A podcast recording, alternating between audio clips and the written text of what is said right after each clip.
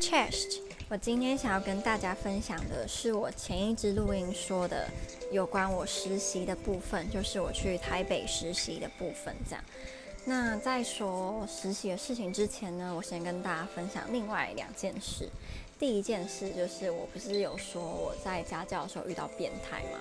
那还蛮幸运的是，这个变态他不是跟我面对面那种骚扰我，是网络上，可是我还是很不舒服。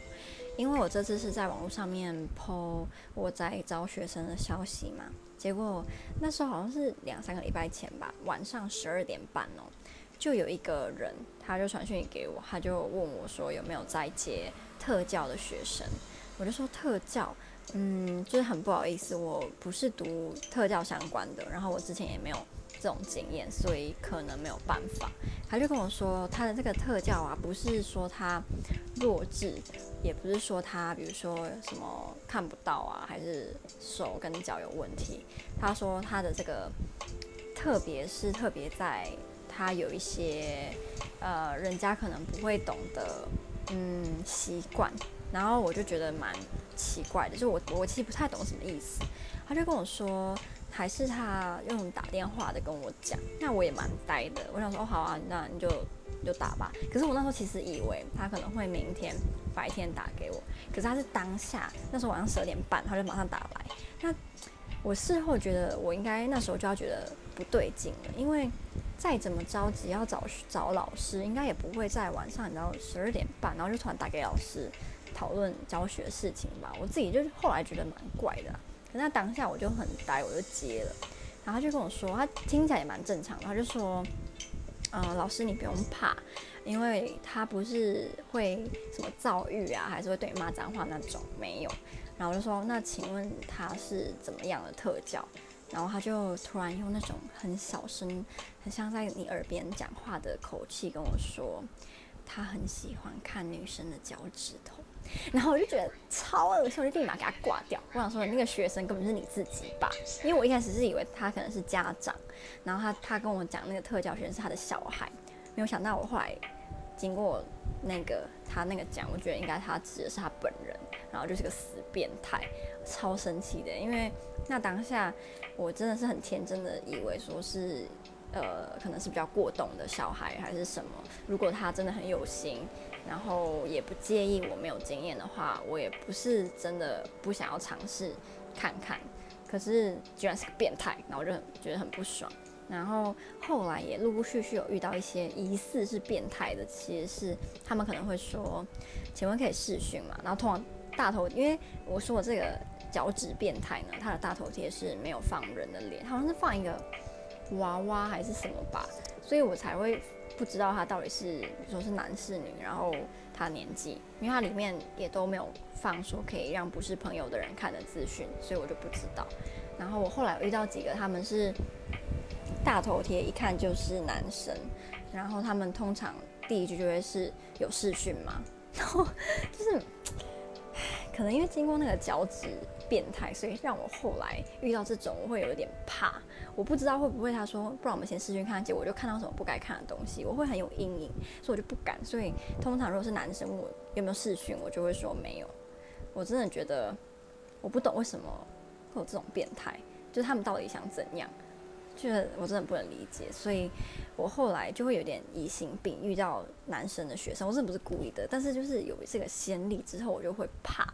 然后遇到男生的学生，尤其是想要什么试训啊怎样的，我都会有一点保留。嗯，然后呃，这是第一个要跟大家分享的。然后第二个是我刚刚去试教完的一个，我目前第一个男生的成人美语的部分，我目前已经接了。四个还五个女生的成人了，然后他是第一个男生的，嗯、因为他是要求面对面就是视角，而且是在公共场合，所以我比较没有就是想说他会不会是变态这样，但当然还是要小心啊，啊、事实证明他是很正常的人，他不是变态，然后也蛮，嗯，程度算是我目前成人美语里面前三名好的。也很好学，因为他居然主动跟我要求说要我出作业给他。一般来说，学生都不想要老师出作业，尤其是已经在工作的学生，他们会觉得工作已经很累了，而且又脱离学生时代那么久，你还要出作业给他，他们很多其实是不喜欢的。但这个先生呢，他就是主动请我出作业，我觉得蛮有趣的。然后他也主动就是请我喝咖啡，这样我觉得有点受宠若惊，是个人蛮好的。目测三十六岁到四十五岁之间都有可能。那我也发现，我现在面对成人学生真的越来越，因为油嘴滑舌好像不太正确，但是我已经没有那种啊，他是成人，他会不会觉得我我是个小孩的那种感觉了？基本上没有，我就是很震惊的跟他说，我们上课可以用什么形式啊，然后给他看我做给其他成人学生的资料，因为我以前没有教成人美语的经验，所以当成人问我说：“诶，那你怎么上课？”其实我是没有概念的，因为我没有教过成人嘛。可是因为我现在有了，所以我就呃以前的资料，甚至是上课已经使用过的学习单，就可以给其他想要上的学生看，说我可以怎么教你这样。所以我所以还蛮开心，有一种我长大了的感觉。好，现在要回归到实习的部分。嗯、我实习我是住在林森北路上面的青年旅馆，然后我的公司是。在内湖区，其实因为我不是台北人，我也没有长期住在台北过，所以其实当你跟我说什么什么区、什么区、什么中山区，然后内湖区等等，我我是没有概念的。加上我有内建很强的路痴属性，所以即使我在台中生活了很久，可能还是很多地方我根本不知道要怎么去这样。所以那时候我就挑在林森北路的青年旅馆。不过我当然是有先用地图查，说从那边到我上班的地方的交通，嗯、会不会不方便？就是以最方便的为主。然后那间青年旅馆，它叫什么名字啊？好像叫去去旅什么东东的，忘记了。嗯、评价好像我是在 Booking 上面订的，四点，好忘记了。然后我会不会推荐呢？嗯。我应该要给他四颗星吧，因为他有提供免费的早餐，一个晚上，我那时候住了五天四夜，哎，没，我从礼拜天开始住，应该是六天五夜吧，应该是六天五夜，然后花了台币两千一吗？我们两千一还两千二这样，然后还有付免费的早餐，那家早餐很好吃哦。我我其实是一个不喜欢早起的人，我的早起是指。呃，早上九点之前起床就叫早起。可是因为上班的话，我我是早上九点之前要就是打卡，所以我从林森北路过去，我是搭公车这样。然后我就是定六点四十的闹钟，然后去吃早餐，吃完大概八点，然后去搭公车，然后九点之前会到公司这样。我记得我第一天还差点迟到，因为台北的公车很就是人很多，所以。有可能我第一班，呃，太急就要等第二班，然后再等第三班。然后我我那时候第一天的时候，其实我没有这个概念，所以我以为哦，那时间感觉也还好，应该不会很多人吧。没有想到我错了，所以我就搭第二班。那时候就差点迟到，幸好没有迟到。我我这五天都没有迟到，嗯，而且后来越后来就会越早到的，就是很有趣，是我越后来的天数我会越晚起床，可是反而越早到公司，就我也不知道为什么。可是我发现开始工作之后，好像生活习惯会变，嗯、睡觉生理时钟会变得比较固定诶，因为我到第三天的时候，我就自动六点四十会起床，然后就是自动几点会想睡觉。我觉得这样还蛮健康，蛮不错的，所以感觉上班好像也不是那么讨厌了。不过我应该没什么资格这样讲，因为我也没有说什么实实际上上班什么一年两年啊这种朝呃朝九晚五的生活。不过实习下来，我是觉得还蛮蛮蛮酷的，就是体验职场生活。啊，我发现现在已经九分钟了，会不会我把实习的事情讲完，又会跟以前一样很久？我尽力，我尽力。好，那。嗯，我这间翻译公司，他先把我指派到一个部门。其实我现在有个疑虑啊，是他当初，呃，就是有叫我签那个保密协协议这样，然后他就说，基本上如果有在那边工作或是当工读生。的话，你在接下来的两年内是不可以在同业工作的，但是当翻译师可以，就是我可以，比如说接下来两年还是去当翻译师。可是如果我想要去别家翻译公司上班的话，好像是不行的，就是他们可以告我。我虽然后来有问那个姐姐，就是人事部的人说，那我这样实习一个礼拜的算吗？我也有受到保密协议的规范嘛。他就说他还是会希望，如果我毕业，就是因为我可能未来一两年毕业，假设我真的会去翻译公司上班的话，还是跟他们说一下会比较好，因为毕竟我还是有接触到一些机密的资料。那对于这个部分，我其实有点。我有点不太知道我该怎么抓那个，我可以讲多少？就如果我讲出他们的部门是什么，这样也算吗？应该应该没有吧？因为这应该是网络上都可以看得到。那总之，他们就是把我分配到一个叫做 GRM 的部门，应该是 GRM 吧？因为他们有超多部门的，所以到后来我都有一点搞不太清楚它的名称，应该是 GRM，就是。Global Resource Management，对对对，因为他们翻译公司这间翻译公司啊，里面有他们内部的翻译师，可是有些时候那种非常特殊的语种，你是台湾是没有人才的，像呃什么伊索比亚的土著语这种，基本上台湾人应该没有人会这种语言，或是他们会，可是他们可能没有办法，比如说把那个语言翻译成意大利文，或把那个语言翻译成韩文，所以这种人才。很难招募，所以这个时候 GRM 这个部门，他们就会在比如说一零四或是各大社团 po，他们需要找某些语言的翻译师，然后就是这个部门在做的工作。那这个这个部门其实很忙，因为他们每天都会收到很多的案子，那他们也不会说，嗯。有这个翻译师就给他做，因为他们还会测验，就是他们会请他们内部翻译师去测验这个翻译师的能力，他是不是真的呃有这个质量可以给客户满意的资料。他们说，如果今天他们什么翻译师都来者不拒，结果最后的成品很糟的话，反而会砸了自己的招牌，所以他们。都会尽量希望可以，他们自己先把这个翻译师做质量测试之后，再让他去接客户的案子。那他们也有润稿师，润稿师就是把翻译师翻出来的作品再做一次，就是比如说润饰啊，还是看有没有更好的表达方式等等。然后，嗯，因为我这五天实习是基本上有到各个部门，他们的各个部门去呃学习，然后去了解说。每个部门在做什么？像他们就有，嗯，业务部，然后 assigner 部门，assigner 这个要怎么解释呢？这个部门就是，如果今天客户说他想要找一个中翻韩的翻译师，好了，那这个部门的人，他们就要先去。知道说公司有没有这样子的资源，有没有这样子的翻译师是可以去接这个工作的。那他们也要去主动询问客户说，那你对这个翻译师你有没有特别的要求？你有没有希望这个翻译师是比如说要呃长得很漂亮还是什么？总之他就是要很了解公司内部的资源跟客户的需求去做安排这样子的一个部。然后还有很多其他部门的对，那我基本上每个部门都有去参观，然后都有去跟这些部门的主管学习，而且真的都学到很多。我觉得我好幸运哦，就是遇到了很多帮助我的人。就算是在实习的时候，也是这些主管明明他们可以不甩我，他们却都很认真的教我，因为他们也不确定我之后会不会在这边工作啊。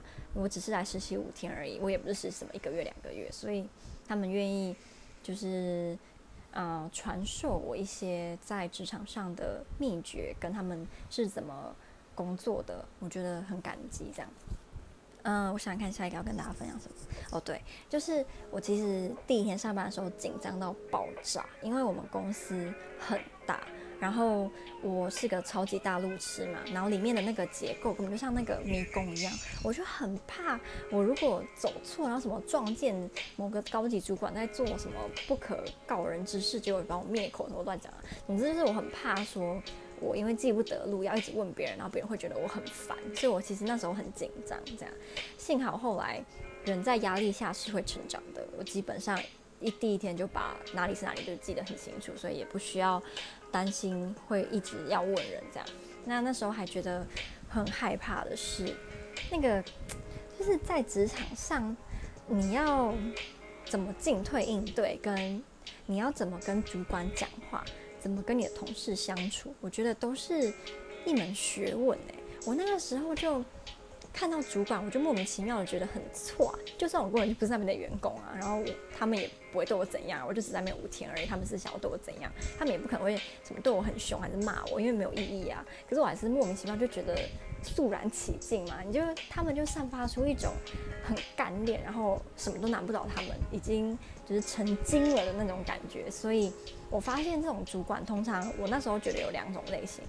第一种就是他散发出一种他已经成精了，而且他是会戴着一个面具跟你接接触的那种。然后第二种就是他在他很干练，然后他一副就是不想甩你，因为他觉得你很烂。就是有这两种。当然有第三种，就是一开始会觉得他好像很骄傲，然后很拽，可是你后来发现他是个人超好的主管。就这三个我都有遇到。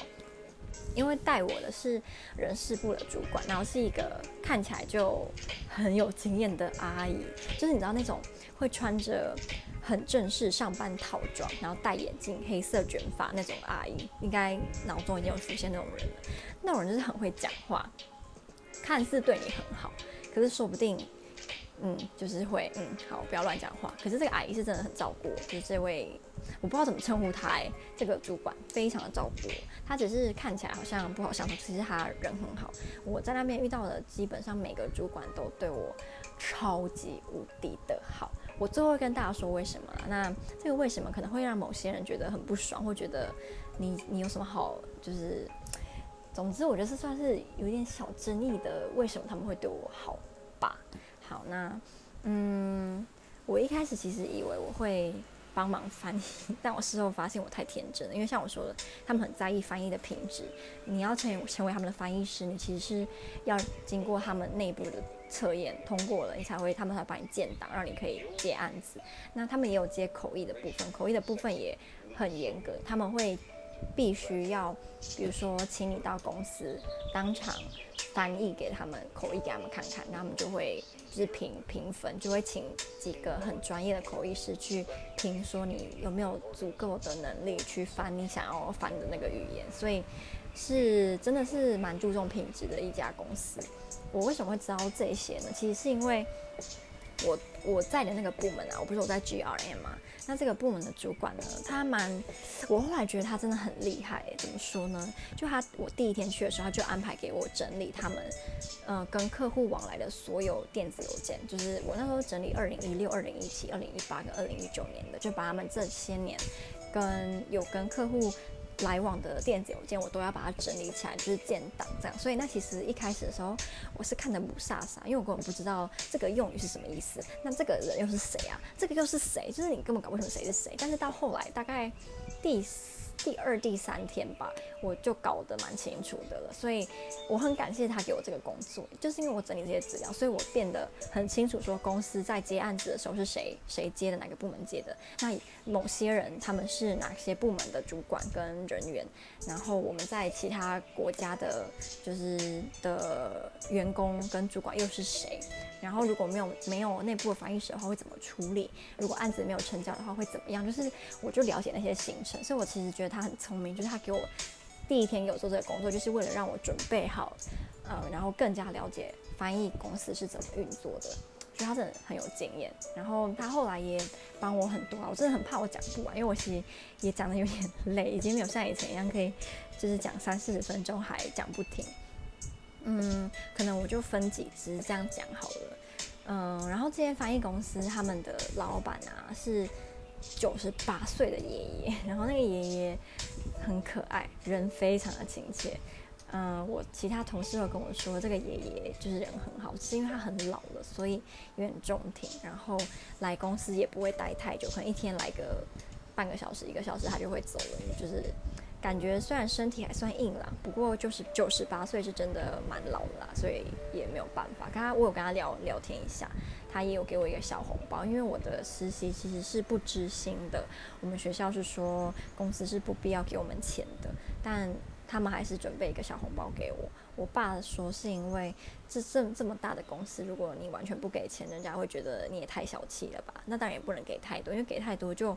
很奇怪，因为我这是不支薪的实习，所以如果给很多，也让人家觉得怪怪的。对，然后我爸那时候还有给我预测说会给我多少钱，然后后来还猜中，觉得果然就是老妖精啊。那我想说，因为我们学校有规定我们要写实习日记嘛，那我就念个前前一两天的好了。好，所以七月八号的早上九点到十二点呢，我在干嘛？I read and watch a video about how the company works and what the company works on。写得好简单哦，就我还记得那一天。他们就请我看了一支一个小时的影片，我就坐在那边，然后听了一个小时，他们内部一个主管在介绍公司内部，然后跟公司历史的一支影片，非常的无聊，而且他们事后还会老员工哦，就是你还要背说，比如说他们到目前为止已经处理过几种语言啊，有。然后他们成立于几年啊？然后里面有什么部门啊？就是 我说原来到工作还是要考试，而且他们会就是什么定期会安排一个时间，然后会考试，考有的没的。然后他们还有那个线上课程，你就是要去上那个课程，然后他们会考你。觉得好还蛮蛮夸张的，其实这夸张不是不好的意思，只是我没有想过会这样这样。好，那。今天就先跟大家分享到这里好了，我之后再继续分享，比如说我实习的时候，主管跟我教了我什么，呃，做人处事的道理，跟在工作的时候要怎么做才可以让主管喜欢你，或是你的履历要怎么写才可以吸引到大公司主管的目光呢？因为人事部每天都接收到几百份履历，如果是更大型的公司，可能就几千几万份。你要怎么样才能够凸显出来你的特色？跟现在这种大公司他们要的是什么样的人才？他其实都有教我，我觉得我真的是超幸运的。所以有机会的话，好，一定会跟大家分享。那就这样啦，多比赞呀。